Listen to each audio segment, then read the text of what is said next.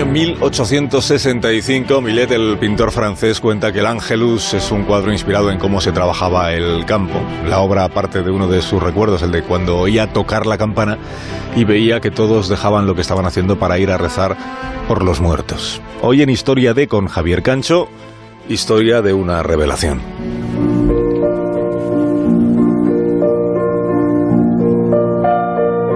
Un hombre y una mujer rezan el Ángelus. Es la oración que recuerda el saludo del ángel a María durante la Anunciación.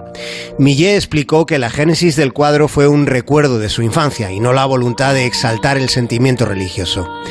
En el primer plano del lienzo, en medio de una inmensa y desierta llanura, se ve a la pareja de campesinos con la mirada en el suelo y con sus rostros en sombra, mientras la luz subraya los gestos, las posturas, apreciándose una sentida actitud de en medio de un horizonte agrario en el que solo se intuye la nada.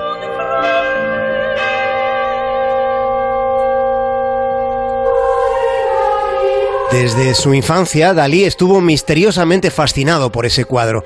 Había algo en aquel lienzo que le intrigaba. Ya como artista consagrado en el libro Confesiones Inconfesables, llegó a contar que el Ángelus de Millet había sido para él la obra más turbadora del arte. ¿Pero por qué? ¿Por qué Dalí encontraba tanta intensidad en una escena en la que básicamente se ve a dos labradores que han interrumpido su faena para rezar?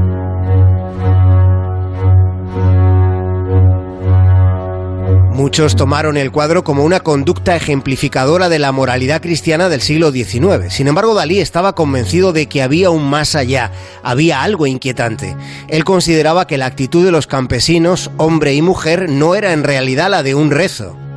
Pensaba Dalí que en la compostura de ambos había más bien dolor, consternación, duelo. No saber si soy un cantante, un actor que tiene un gorro, sabe bien.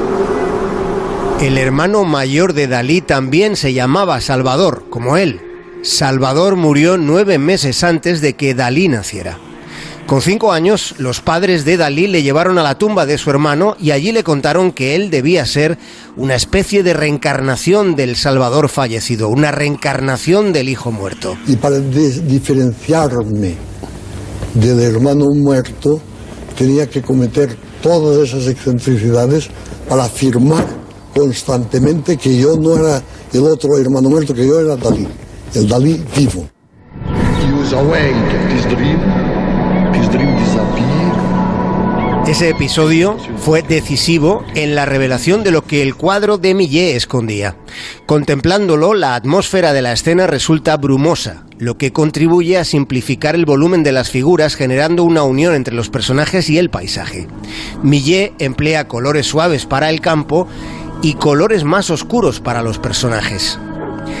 Aquella mujer y aquel hombre rezaban ante un cesto de patatas o ante otra cosa.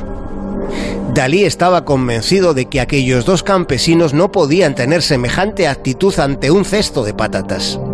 Y ante su insistencia, al final el Museo del Louvre accedió a hacer una radiografía a aquel cuadro. La radiografía reveló que originalmente, en lugar de la canasta con las patatas, Millet había pintado una caja negra que podía corresponder al ataúd de una criatura. Más de uno. En Onda